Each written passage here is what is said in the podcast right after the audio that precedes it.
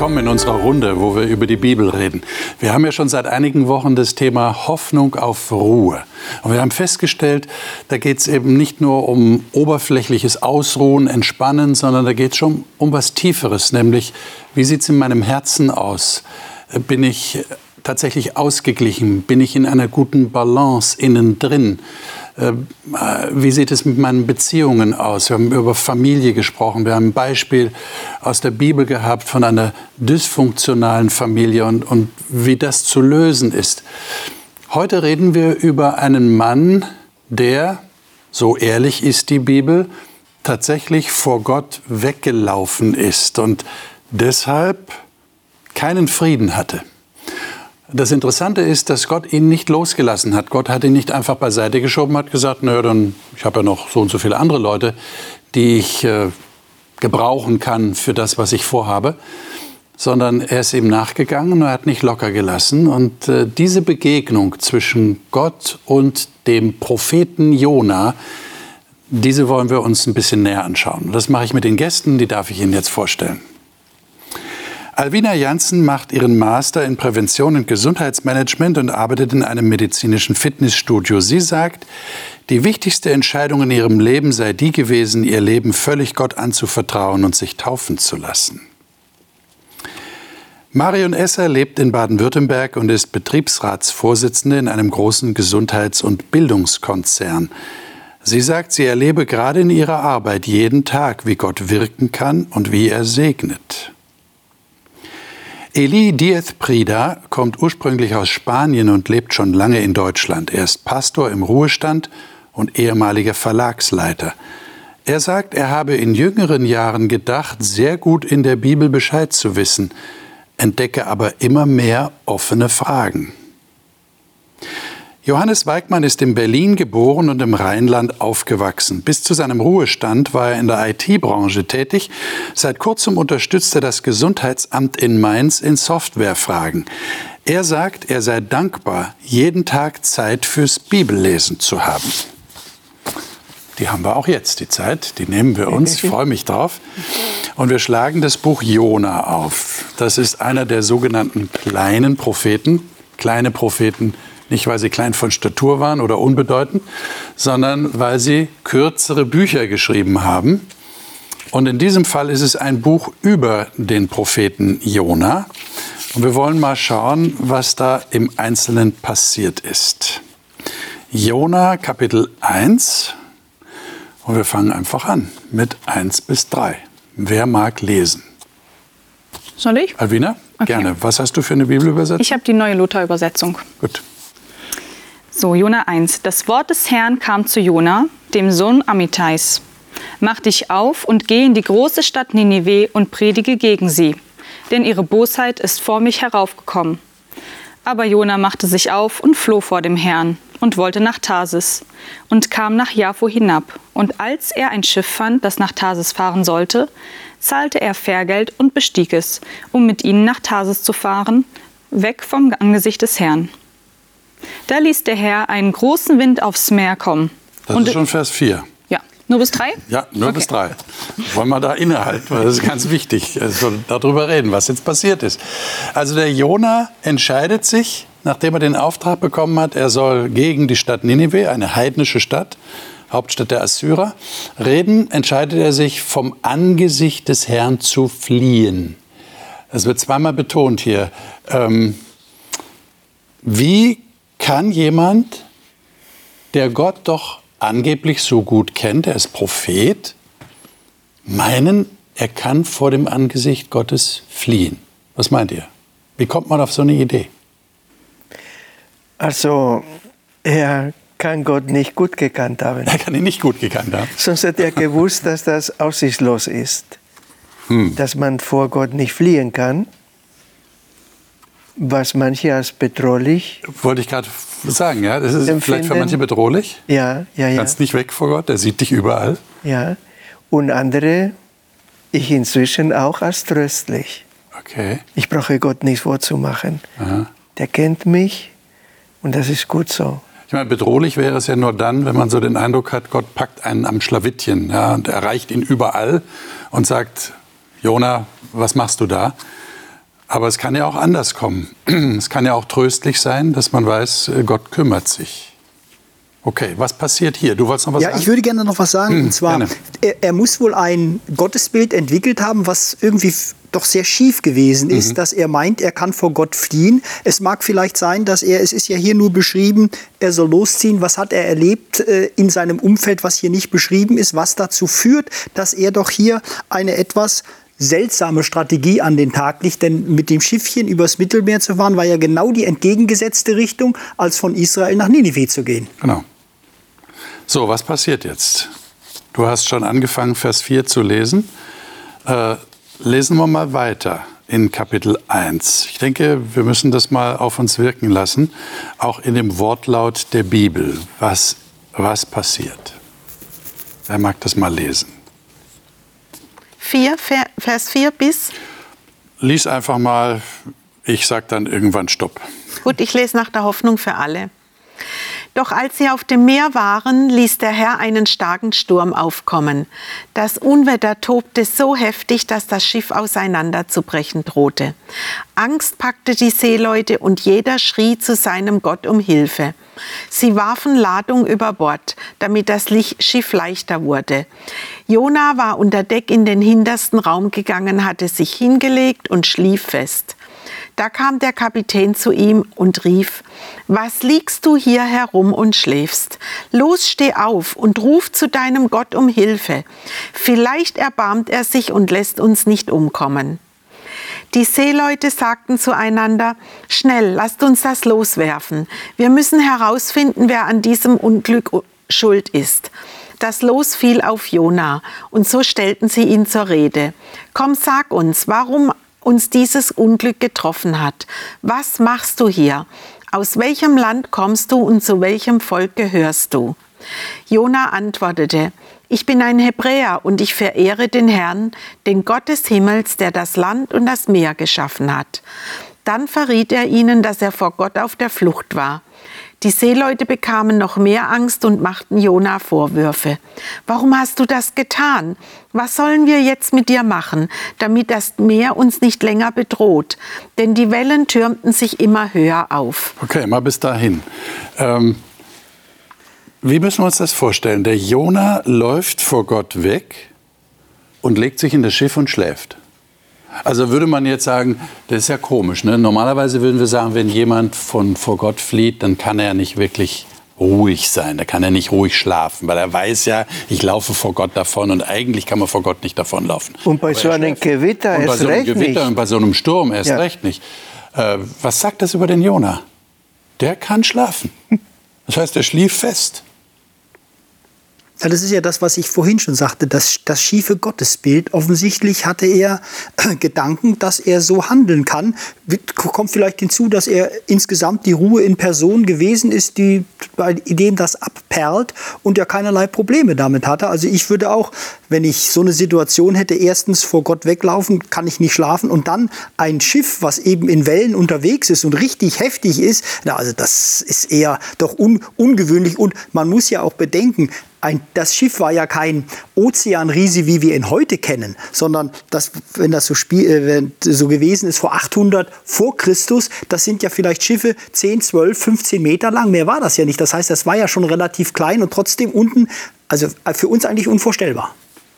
Ich meine, vielleicht war er von dem Erfolg seiner Flucht so überzeugt, dass er sagt, das ist überhaupt kein Problem. Ich bin jetzt da in dem Schiff, ich fahre nach auf die andere Seite des Meeres, Tausende von Kilometern, ja, wird schon gehen. Also er hatte offensichtlich kein Unrechtsbewusstsein. Nee, überhaupt nicht. Und er hat kein schlechtes, man sagt ja, ein gutes Gewissen ist ein sanftes Ruhekissen. Er hatte offensichtlich kein schlechtes Gewissen Nee. bei dem, was er tut. Und er hat ihn ja, er hat ihnen aber gesagt, was, was Sache ist, ne? Weil die, die Seeleute kommen ja dann und sagen, sag mal, was ist mit dir los? Du solltest wenigstens zu deinem Gott beten. Dann werfen sie das los, weil sie herausfinden wollen, wo ist das Problem. Das war halt so ihre Idee. Äh, Das war damals üblich. Man wirft das los und es fällt natürlich auf Jona. Und dann sagt er ihnen, er ist vor Gott auf der Flucht. Also Jona ist äh, feige und mutig zugleich und frech. Jetzt traut er sich ihnen zu sagen, ich bin ein Hebräer, ich bitte den Herrn, bete den Herrn an, den Gott des Himmels, der Meer und Land geschaffen hat. Boah, was für ein Anspruch, ja, dass er sich nicht schämt, auf der Flucht vor Gott zu sein. Alle arbeiten da am Schiff und er schläft. Und dann kommt er da mit diesem Anspruch. Ja, und die Seeleute haben vielleicht gedacht, da haben wir genau den richtigen Mann erwischt. Er betet nämlich zu einem Gott, dem das Meer, der das Meer gemacht hat. Ja. Und jetzt haben wir einen Sturm auf dem Meer. Das ist doch das Allerbeste, wenn er zu diesem Gott betet. Also ich finde diese Seeleute super. Ja. denn sie, sie stellen Fragen, bevor sie Vorwürfe machen. Und später, als er sich wünscht, äh, ins Meer geworfen zu we- werden, Ja. trauen sie sich nicht. Also Nee. sehr vornehme Leute. Ja? Und ich denke, was zusätzlich hinzukommt, man hat ein Unwetter, es ist unwohl und jeder betet zu seinem Gott. Wo erleben wir das heute? Ja, wenn wir solche Situationen haben, das ist doch erstaunlich in dem Bereich. Jeder betet zu seinem Gott und dann kommt man auf den Jona. Aber er scheint ja zu ahnen, dass der Sturm seinetwegen ist. Denn er sagt ja dann, Vers 12, Nehmt mich und werft mich ins Meer, dann wird das Meer euch in Ruhe lassen, denn ich habe erkannt, dass dieser große Sturm um meinetwillen über euch gekommen ist. Und dann kommt das, was du gerade gesagt hast, Eli. Äh, Sie trauen sich nicht, sie, sie zögern, sie wollen ja niemanden umbringen. Sie wissen ganz genau, wenn wir den ins Meer werfen, dann hat er keine Chance. Der kann nicht zum Ufer schwimmen, das ist alles viel zu weit weg, der wird untergehen und ertrinken. Und dann schließlich wissen sie sich einander zu helfen. Sie, sie, müssen ihn ins Meer werfen. Das ist dann das Ende hier von Kapitel 1. Die Männer fürchteten den Herrn mit großer Furcht. Sie brachten dem Herrn Schlachtopfer dar und gelobten ihm Gelübde. Also sie wollten sich absichern. Sie haben jetzt gerade einen Mann geopfert. So, was kommt jetzt? Kapitel 2, Vers 1. Ich lese Neues Leben Bibel und du stoppst mich. Ja. Der Herr schickte einen großen Fisch, der Jona verschlang. Drei Tage und drei Nächte war Jona im Bauch des Fisches.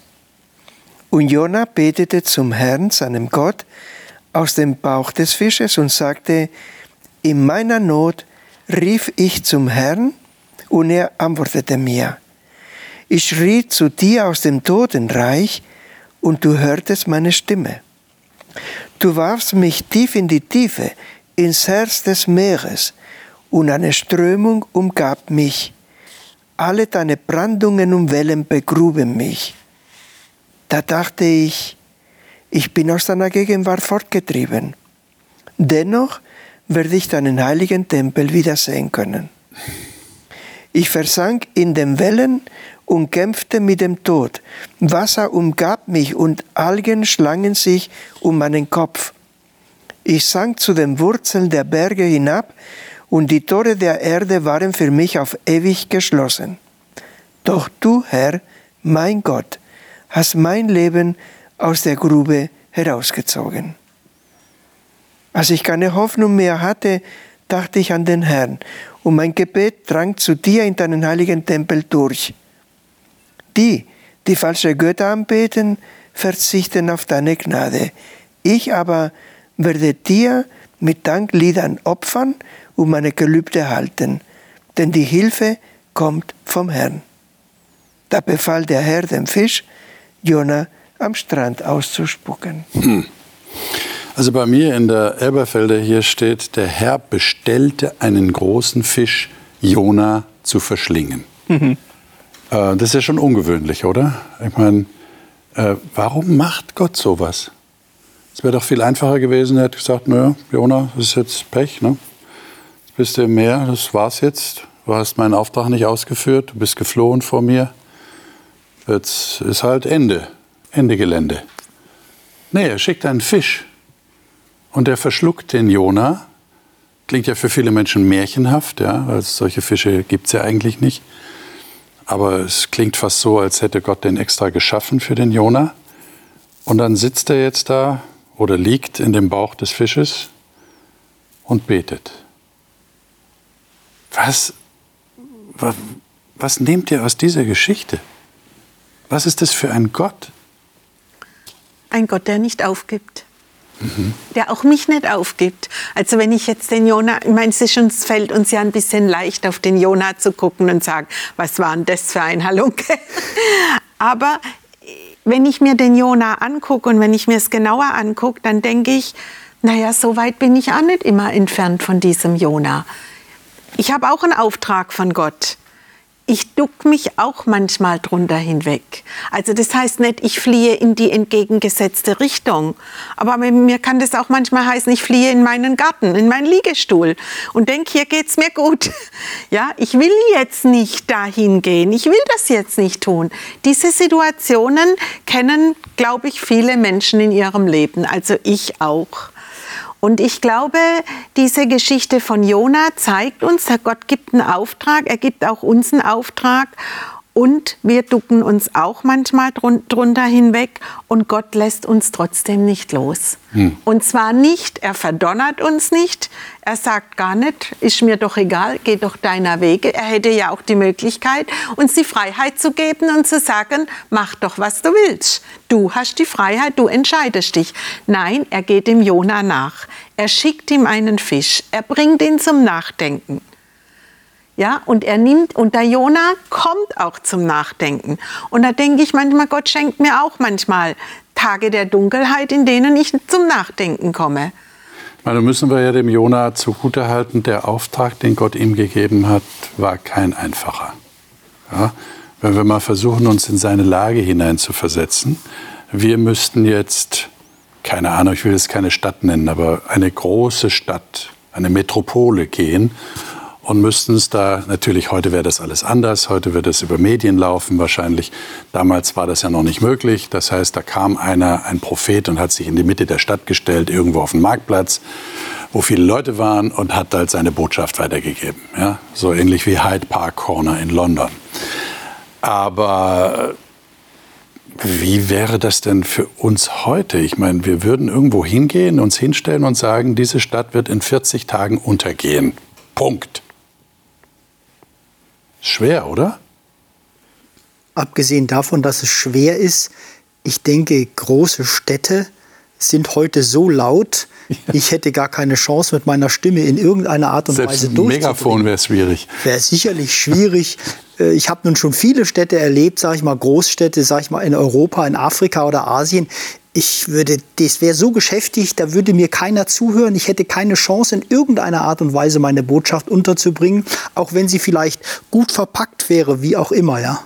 Mhm. Aber ich denke, das wäre eigentlich das kleinste Problem. Wenn Gott extra einen Fisch sendet, dann kann er auch uns Menschen Gehör verschaffen. Also ich finde, dass dieses zweite Kapitel, was wir jetzt gelesen haben, das zeigt einfach sehr deutlich, wie gnädig Gott ist. Es fängt mit super viel Gnade an. Er schickt extra oder er bestellt extra einen spezial angefertigten Fisch, wer weiß, damit Jonah da drin drei Tage überleben kann. Und am Ende spuckt er ihn aus und es zeigt einfach, wie gnädig Gott ist, dass er sich Zeit nimmt, drei Tage sich mit Jona zu beschäftigen und dass, äh, sich das auch anhört, was Jona ihm sagt und mit ihm einfach arbeitet. Mhm. Aber ich denke auch auf der anderen Seite, die drei Tage, er konnte aus dem, dem, dem Fisch nicht raus, dass Jona selbst auch zum Nachdenken gekommen ist. Und interessant ist ja, was für ein Gebet er spricht, sodass man sagen muss, das Gottesbild, was wir so vermuten aus dem ersten Kapitel, stimmt mit dem Gebet, was er im zweiten Kapitel stimmt, überhaupt nicht überein. Mhm. Ja, wo er mhm. die Gnädigkeit Gottes und die Große Gottes im Grunde genommen darstellt. Ja, also irgendwo so ein Widerspruch. Und der Widerspruch geht ja weiter. Lesen wir mal Kapitel 3. Ich würde sagen, wir lesen das ganze Kapitel. Die Kapitel sind ja nicht lang im Jona-Buch. Es sind gerade mal zehn Verse jetzt im dritten Kapitel. Wer mag das mal lesen? Ich habe die Schofield-Bibel. Ja? Und es geschah das Wort des Herrn zum andern Mal zu Jona und sprach: Mache dich auf, geh in die große Stadt Ninive und predige ihr die Predigt, die ich dir sage. Da machte sich Jona auf und ging hin gen Ninive, wie der Herr gesagt hatte. Ninive aber war eine große Stadt vor Gott, drei Tagesreisen groß. Und da Jona anfing hineinzugehen, eine Tagesreise in die Stadt, predigte er und sprach, es sind noch 40 Tage, so wird Ninive untergehen. Da glaubten die Leute zu Ninive an Gott und ließen predigen, man sollte fasten und zogen Säcke an, beide groß und klein. Und da das vor den König zu Ninive kam, stand er auf von seinem Thron und legte seinen Purpur ab und hüllte einen Sack um sich und setzte sich in die Asche. Und ließ ausrufen und sagen zu Ninive nach Befehl des Königs und seiner Gewaltigen also. Es sollen weder Menschen noch Vieh, weder Ochsen noch Schafe Nahrung nehmen, und man soll sie nicht weiden, noch sie Wasser trinken lassen. Und sollen Säcke um sich hüllen, beide, Menschen und Vieh, und zu Gott rufen heftig. Und ein jeglicher bekehre sich von seinem bösen Wege und vom Frevel seiner Hände. Wer weiß, es möchte Gott wiederum gereuen und er sich wenden von seinem grimmigen Zorn, dass wir nicht verderben. Da aber Gott sah ihre Werke, dass sie sich bekehrten von ihrem bösen Wege, reute ihn des Übels, das er geredet hatte, ihnen zu tun, und tat es nicht. Hm. Habt ihr eine Idee, wie die Leute auf die Idee gekommen sein könnten, dass Gott das Urteil nicht vollstrecken wird? Ich meine, man hat ja den Eindruck, äh, der König ist hier ein besserer Prediger als der Prophet Jona. Ja, das wollte ich sagen. Also ich nehme stark an, dass Jona, Jonas Predigt länger war als dieser kurze Satz. Mhm. Interessant, ist, dass uns die Predigt im vollen Wortlaut nicht überliefert wird. Die hebräische Darf, Bibel ist manchmal im Telegrammstil. Ne? Richtig, dafür aber sehr ausführlich mhm. die Predigt des Königs, ja. der ein Heide war. Und ich muss sagen, die Heiden, also die, die wachsen in meiner Einschätzung. Zuerst die Seeleute, jetzt die Ninive einschließlich ihres Königs man blickt manchmal auf bestimmte Menschengruppen von oben herab. Ich bin der Auserwählte und ihr, naja. Aber hier werden die Rollen irgendwie umgekehrt. Also da kann man nicht sagen, ihr habt keine Ahnung. Ne? Ihr kennt ja Gott gar nicht, sondern Nein. Sie scheinen Gott zu kennen, denn es kommt ja gleich als Bestätigung, genauso wie Sie es erwartet haben, wie Sie gehofft haben, tritt es ein. Ja. Gott reagiert genauso, wie Sie gedacht haben. Das ist schon außergewöhnlich bei Heiden. Und jetzt muss man dazu sagen, es waren ja nicht nur Heiden. Also wenn man in die Geschichtsbücher guckt, mhm. dann waren die Assyrer eins der grausamsten und schlimmsten Völker überhaupt, die es zur damaligen Zeit gab. Und jetzt stelle ich, versetze ich mich in den Jonah. Jetzt werde ich zu denen geschickt. Ja, ich überlege immer, was heißt das für mich heute? Ja, also eine Kollegin von mir, die hat ihren Job gekündigt und kümmert sich jetzt vorwiegend um Frauen, die in Zwangsprostitution gekommen sind. Und ich finde es ganz toll. Ich, ich finde es wirklich, die macht es klasse. Und ich finde, wenn Gott mich jetzt so wohin schicken würde, würde ich sagen, toll. Ja, äh, muss man überlegen, wie kann man es machen. Und jetzt schickt aber Gott den Jonah zu den Zuhältern. ja, er schickt ihn zu den Sklavenhändlern, denn das waren wirklich, und der König war König von St. Pauli, könnte man sagen. Ne? Also das war der König. Also das war jetzt nicht ein, ein Mann, der nur nicht auf dem rechten Weg, der vom rechten Weg abgekommen war, sondern wirklich ein ganz, ganz schlimmes Volk. Und dass die sich bekehren, das ist doch wirklich ein Wunder. Und das auf so eine Predigt hin. Und allein, dass Gott uns diese Geschichte gibt, die zeigt, also für mich soll sie mir zeigen, dass man von Gott wirklich auch ein Wunder erwarten darf an manchen Stellen. Und dass wir Wunder manchmal begegnen, wo wir gar nicht damit rechnen. Oder wo wir, gar nicht, wo wir schon sagen von vornherein, also das kann ich mir nicht vorstellen, dass ich die Leute erreiche. Ich gehe lieber zu denen, die unterdrückt sind. Ich gehe, aber zu denen... Ähm, ja, und dann hast du ja auch noch den Ruf nach Gerechtigkeit. Nicht? Genau. Dieses Empfinden, also äh, wenn das Böse nicht anders aufhören kann, dann muss es eben mit denen, die böse sind, vernichtet werden. Äh, ihr deutet schon an, wir geben Menschen manchmal zu schnell auf. Ja. Kann das sein? Und deswegen hat Gott gerade Jona nicht aufgegeben. Ja. Und das sieht man hier, er hat ihn immer wieder dazu genutzt. Im Endeffekt war Jona doch ein ganz guter Prophet, weil er hat die Leute auf dem Schiff bekehren können. Die haben am Ende alle zu Gott gerufen, nicht zu ihren Göttern, sondern zu Gott. Und sie haben ihm Opfer gebracht. Und dieses sehr grausame Volk hat sich am Ende komplett bekehrt. Alle, sogar die Tiere. Also entweder war Jona ein guter Prophet oder äh, Gott war wieder sehr gnädig. Ja. Oder beides. Kann ja auch sein. Oder es mag natürlich auch sein, was, was ja nirgends in der Bibel berichtet wird, wenn wir so hier denken, so 800 vor Christus, in dem Bereich, wo Ninive, Babylon Ur in Chaldea, wo Abraham herkam, dass es vielleicht dort neben Abraham eben auch andere Menschen gegeben hat, die eben sich zu Gott bekannt haben, was nirgends berichtet ist und dass sich Menschen dann erinnert haben, oh Mensch, da war doch was. Das ist und durch diese Geschichte eben oder durch diese Begebenheit eben dann durch die Botschaft, die Jona gebracht hat, der König dann erkannt hat, oh Mensch, das muss so und so sein. Oder wenn wir weiterblicken in die Geschichte Babylon, Nebukadnezar, der ja auch in Anführungsstrichen ein Werkzeug Gottes gewesen ist, der ja irgendwo auch Gott erkannt hat als König. Das heißt, außerhalb von Israel gab es aus meiner Sicht immer wieder Menschen, die eben auch Gott irgendwo kannten. Nun ist ja Gott tatsächlich auch ein Gott, der durchaus das Böse nicht gut findet, noch mehr, der es sogar vernichtet, der Gerechtigkeit schafft. Das wird ja auch erwartet, dass er am Ende der Zeiten Gerechtigkeit schafft in einer ungerechten, einer zerbrochenen Welt. Also ich denke, man konnte das auch hier erwarten. Wenn er schon ankündigt, die Bosheit ist so schlimm in Nineveh, es geht jetzt kein anderer Weg mehr dran vorbei. Ich muss diese Stadt vernichten. Dann rechnet man eigentlich damit, dass Gott das so macht. Weil Gott ist ja allmächtig, er ist allwissend, er weiß genau, dass diese Stadt so schlecht ist. Und die Überraschung ist, er macht es nicht. Er hat es ja bei Sodom und Gomorra auch gemacht. Ja, eben. Also er hat auch gezeigt, dass Genau. Gericht kommt. Ja, und ich, wenn man, wenn man diese Geschichten vergleicht, dann hat Gott, Gott hat ja Abraham damals mit Gott sogar gerechnet und hat gesagt, wenn ich da jemand finde. Ja, ja. und hier kommt, hier kommt die Botschaft und ich, also für mich, mich erinnert es schon ein bisschen auch an unsere heutige Zeit. Ja, wir stehen auch vor einem, wir stehen auch in einer zerbrochenen Welt. Und ich denke manchmal, das eine ist, wir haben, wir haben kleine Oasen und wir haben kleine Paradiese. Und das andere ist, wir sehen, also ich denke manchmal, noch nie war die Welt so zerbrochen und so, wenn man das global betrachtet, so kaputt und so viele Menschen, die leiden mussten in der Masse, wie wir es heute haben. Und Gott kommt auch und sagt, Leute, ihr habt noch so und so viel Zeit. Er sagt uns zwar nicht 40 Tage, aber und er schickt uns auch in diese Welt, aber nicht, und das finde ich ist das Schöne in dieser Parallele.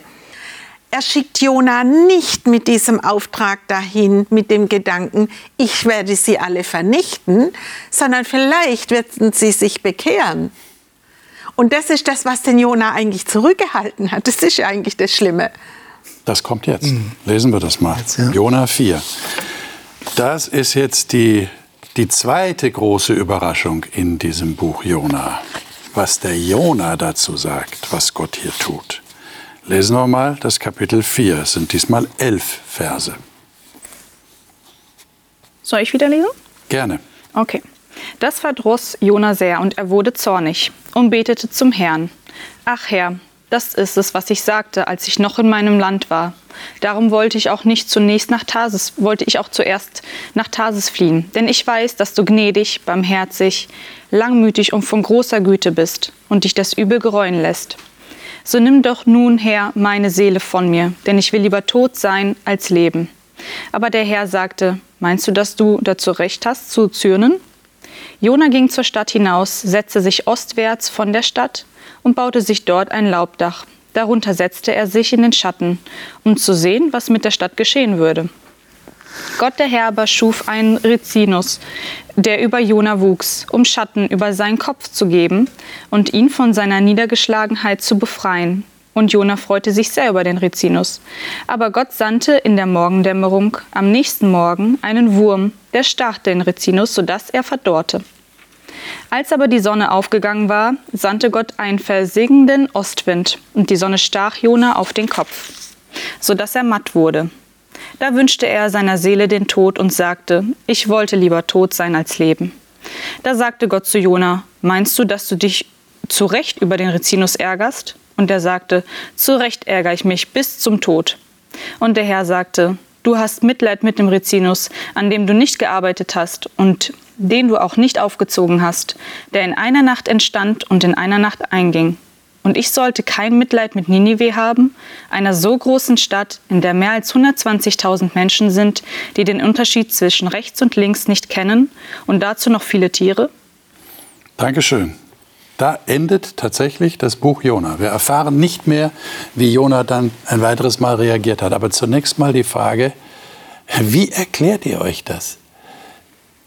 Die, die Leute in Ninive müssen ja gejubelt haben, als sie gemerkt haben, es kommt nicht.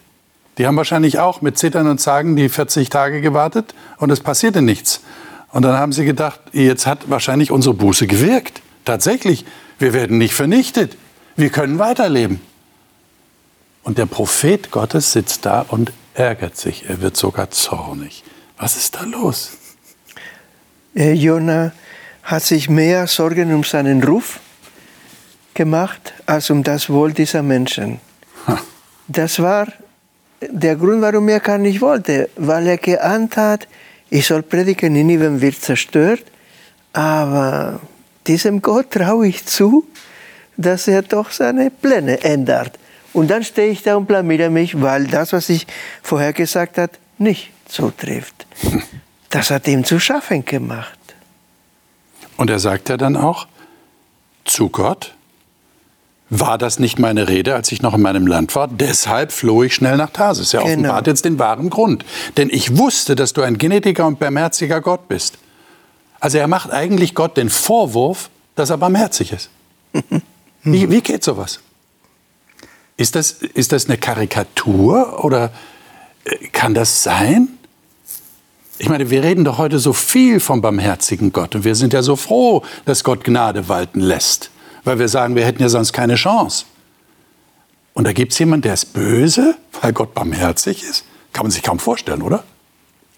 Ah, doch, da gibt es viele Beispiele in der Bibel und ich, das sehe, also ich kann das schon auch an manchen Stellen wirklich nachvollziehen. Wenn, mich, wenn wir ins Neue Testament gehen und gucken das äh, äh, Beispiel, das Gleichnis von Jesus an mit den Arbeitern im Weinberg. Ja. Hm. ja? Die, die kriegen alle den gleichen Lohn. Die einen haben eine Stunde gearbeitet und die anderen den ganzen Tag geschuftet. Und Gott sagt, was wollt ihr denn eigentlich? Nur weil ich jetzt großzügig bin, den anderen gegenüber, ja? Und die anderen ärgern sich. Und ich glaube, das ist manchmal wirklich so, dass man denkt, man strengt sich an. Und jetzt nehme ich wieder das Beispiel aus der heutigen Zeit. Man strengt sich an, man führt ein Leben, ein, ein christliches Leben, man bemüht sich, in Gottes Dienst zu stehen. Und dann kommt einer, der hat, der, der, der hat alles schlecht gemacht in seinem Leben und eine Stunde bevor er stirbt, bekehrt er sich. Und er kriegt den gleichen Lohn. Also das fällt uns Mensch, rein menschlich, kann ich das manchmal nachvollziehen. Das heißt, der Jona hat dann nicht wirklich sich bewusst gemacht, dass er auch von dieser Gnade abhängig ist. Also er war, war, also ich denke mal so, ne, er war da so im, im, Selbstbewusstsein seiner Richtigkeit, seiner Korrektheit. Er hat ja alles richtig gemacht. Ich bin ja der Prophet Gottes. Und er sitzt jetzt da und kann da thronen und warten, bis vor ihm auf der Bühne das große Schauspiel abläuft. Und die werden alle vernichtet. Und hat nicht geahnt, dass er selber genauso abhängig ist von der Barmherzigkeit Gottes wie die anderen auch. Wie kann sowas sein? Als wir hier gelesen haben, dass er lieber sterben wollte, habe ich mich erinnert, vor einigen Wochen haben wir über Elia gesprochen. Mhm. Das war auch ein Prophet Gottes, der hat einen großen Erfolg gehabt und dann fiel er in ein Loch und wollte sterben. Hier haben wir zwar eine andere Situation, aber das zeigt mir, wie menschlich Propheten Gottes sind. Also Menschen, auf die wir hochblicken wir haben heute keine Propheten, aber wir haben Geistliche oder äh, ja, religiöse Leiter, auf die wir hochblicken. Aber das sind Menschen wie wir. Wir sind alle so abhängig von der Güte, von der Freundlichkeit und von der Vergebung Gottes. Ich meine, wie schätzt denn ihr Gott überhaupt ein, wie er hier mit dem Jona umgeht? Reden wir da mal kurz drüber. Was, was, was ist das für ein Gott, der da sogar einen Rizinus wachsen lässt? Das, das, Das klingt ja fast so ein bisschen äh, äh amüsant. Ja?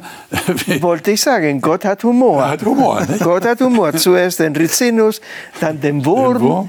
vorher schon den Fisch. Ja. Also, als würde er ein bisschen Ostwind. spielen. Ja? ja? Ein bisschen spielen mit Jona. Ja.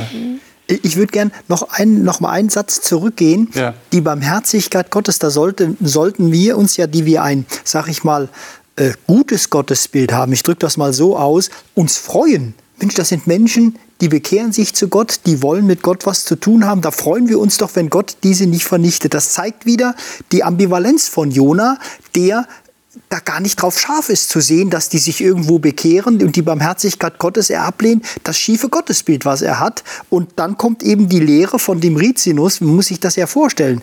In der Wüste heiß, man ist froh, wenn man Schatten hat, der wächst in einer Nacht und der Wurm in einer Nacht, der, dass der dann auch wieder zerstört werden kann. Allein da muss man ja schon, oh Mensch, das ist doch ein Wunder. So schnell, dass da der Rizinus wächst und dann eingeht. Aber ich denke, Gott will dem Jona hier doch sehr, sehr deutlich zeigen, was ihm an der Stelle wichtig wichtig ist. Ihm sind die Menschen wichtig. Jeder einzelne Mensch ist bei Gott ganz, ganz wichtig. Und wenn wir darüber nachdenken, 7,8 Milliarden Menschen, die etwa auf der Erde leben, und Gott hat für jeden einzelnen Menschen ganz genau weiß, der und der braucht das und so weiter und so fort. Das ist einfach großartig, ja. Und Gott geht hier ganz individuell auf den Jona ein.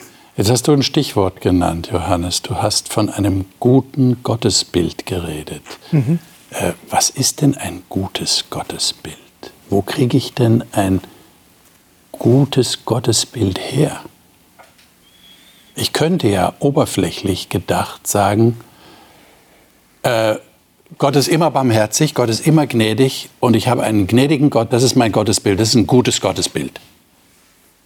Dann darf ich aber die Sodom- und Gomorre-Geschichte nicht lesen, oder? Mhm. und vom Ende der Welt auch nicht dann darf ich auch viele andere Geschichten genau. in Samuel und Könige nicht lesen, ja. wo viele Menschen zu Tode gekommen ja. sind. Und das gute Gottesbild für mich ist das Evangelium in den Evangelien, wie Jesus Christus gewirkt hat. Denn wer den Sohn sieht, der sieht den Vater. Was hat Jesus Christus nicht alles gemacht in, in seiner langen Liebigkeit, in seiner großen Güte, in seiner Barmherzigkeit uns Menschen gegenüber. Ich denke, das, was wir in den Evangelien lesen, wenn wir das aufrichtig tun, dann denke ich, können wir ein gutes Gottesbild ableiten und sehen, wie Gott für uns persönlich, für jeden Einzelnen und eben auch für die Welt wirken möchte. Das ist dann ein Gott, der nichts mehr kaputt macht. Das will ich damit nicht gesagt haben. Äh, das ist eben die Frage. Ja. Ich meine, der Jona, was war denn das Problem beim Jona? Hing der immer noch an der Geschichte mit Sodom und Gomorra? Hat er gedacht, boah, jetzt kriege ich das auch mal zu sehen, wie Gott tatsächlich mal reinschlägt? Und er hätte äh, einen besseren Ausgleich für sein Gottesbild finden müssen? Oder was war sein Problem? Naja, er hat ja auch die Geschichte vom Volk Israel gekannt. Okay. Ja, wo Gott auch immer wieder gnädig war mit dem Volk Israel. Also auch das, der Jonah hat ja auch dem Volk Israel gepredigt. Er hat ja nicht nur Ninive gepredigt. Ja, und er hat auch gesehen, dass Gott seine Zusagen einfüllt, erfüllt. Aber ich finde, etwas vom Gottesbild kann man auch wahrnehmen, wie Gott mit Jonah redet und wie Gott von, mit, von Jonah mit sich reden lässt. Das ist ja schon, er sagt zu Jona, du bist wütend, bist du zu Recht wütend? Und Jona sagt, ja, ich bin wütend. Also so rede ich nur mit jemand, wo ich eine Beziehung habe. Mit so jemand, so rede ich nicht mit jemand, der mir fremd ist.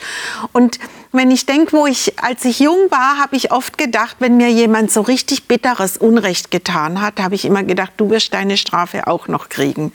Heute muss ich denken, na, vielleicht hat Gott dem auch vergeben und er kriegt seine Strafe eben nicht. Ja, also das, das, das gehört gesamt dazu und dazu gehört, dass wir die Geschichte betrachten und auch Gott betrachten und mit Gott in Beziehung treten. Das prägt dann vor allem mein Gottesbild auch. Und dann werde ich, du hast das gerade angedeutet, barmherziger mit anderen Menschen? Weil das ist ja, das geht ja hier zusammen. Also Jona kritisiert die Barmherzigkeit Gottes und ist nicht barmherzig mit den Leuten in Nineveh als Folge davon. Weil er möchte gerne, dass die vernichtet werden. Das ist ja keine Barmherzigkeit. Ich glaube, er reflektiert nicht wirklich, dass Gott die ganze Zeit gnädig mit ihm ist. Gott ist genauso gnädig mit ihm, wie er mit dem anderen Volk ist. Natürlich hat Jona vielleicht äh, anderen Leuten nicht so grausame Taten angetan, aber dennoch verschont Gott Jona die ganze Zeit. Er hätte im Meer einfach sterben können und dann wäre er weg. So, das wäre es gewesen mit Jona. Und aber Gott, Gott hat den anderen Propheten gerufen. Ja, einfach jemand anderen. Und danach sitzt er Ihm ist heiß und was macht Gott? Ist wieder gnädig mit ihm, schickt ihm eine Pflanze, die ihm Schatten schenkt und so weiter. Jona reflektiert, glaube ich, nicht so ganz, dass Gott ihm genauso gnädig ist, wie er den anderen sein möchte und dass er eigentlich dankbar sein sollte, dass er auch mit den anderen gnädig ist, weil er auch ihm gegenüber gnädig ist. Also ja, er setzt es nicht so auf eine Waage, glaube ich. Ja. Mir äh, geht die Frage durch den Kopf, die du gestellt hast, wie bekommen wir ein gutes Gottesbild? Und ich meine, Dazu gehört auch die Einsicht, dass wir Gott in seiner Größe nie, nie werden völlig begreifen können. Ich dachte als junger Mensch, als junger Christ, ich hätte Gott begriffen und ich wusste, wie Gott funktioniert. Und je älter ich geworden bin, desto häufiger musste ich zugeben, ich verstehe dich, Gott, nicht. Ich weiß nicht, warum du hier so gehandelt hast und bei anderen Gelegenheiten ganz anders, auch mit Menschen, die versucht haben, dir zu dienen. Und dann, ja, ich will jetzt keine konkreten Beispiele nennen, das würde zu weit führen. Aber eine, es bedarf einer großen Bescheidenheit unsererseits, zuzugeben, wir werden diesseits des, der Ewigkeit und wahrscheinlich auch nicht einmal in der Ewigkeit Gott in seiner Tiefe begreifen. Und du, hast, du sprichst von einer guten Beziehung zu Gott, äh, bin vollständig deiner Meinung. Und trotz der guten Beziehung werden wir Gott und seine Wege und seine Entscheidungen und seinen Umgang mit den Menschen nie richtig ausloten können. Liebe Zuschauer, vielleicht ist das äh, die Lektion, die wir aus dem Buch Jona lernen können. Die erste wäre für mich, man lebt nicht wirklich im Frieden mit sich selbst und mit den Mitmenschen, wenn man nicht mit, im Frieden mit Gott ist. Und Jona war nicht im Frieden mit Gott, er ist weggelaufen vor ihm. Und er hat das Problem der Einseitigkeit gehabt, nicht wahr? Also er war, äh, er war auf der Seite des Vernichtens, des, des richtenden Gottes und hat vergessen, Gott ist nicht nur ein Gott, der das Böse vernichtet, sondern der Menschen retten will, der seine Welt retten will, so wie es eben möglich ist. Und ähm, der Jonah hat das hoffentlich gelernt. Wir kennen nicht seine endgültige Reaktion auf das, was Gott am Schluss sagt. Aber ich denke, es sollte uns helfen, über unser eigenes Gottesbild nachzudenken und zu versuchen herauszufinden, ob unser Gottesbild tatsächlich ausgewogen ist. Äh, Eli hat gerade gesagt, und das stimmt ja, wir werden, wir werden kein vollständiges Bild von Gott bekommen können, weil wir eben endliche Menschen sind, begrenzt in unserem Denken, unserem Fühlen, unserem Wollen. Und doch möchte Gott gerne, dass wir ihn immer besser kennenlernen. Und das ist sicher die Gelegenheit, die uns das Buch Jona gibt. Und ich hoffe, dass Sie noch weiter im Buch Jona studieren, auch wenn es ein kurzes Buch ist und wir vielleicht nach der Lektüre meinen, wir kennen jetzt, was da drin steht, ruhig noch mal zwei, dreimal lesen und das verinnerlichen. Ich glaube, das wäre eine wichtige Aufgabe, um das zu erfassen, was das Buch Jona sagen will. Wir werden das nächste Mal, nächste Woche, diesen Zyklus, diesen Themenzyklus abschließen mit dem Thema den Himmel im Herzen. Was sich dahinter verbirgt, da dürfen Sie gespannt sein. Ich hoffe, Sie sind nächste Woche wieder dabei. Bis dahin, Gottes Segen Ihnen.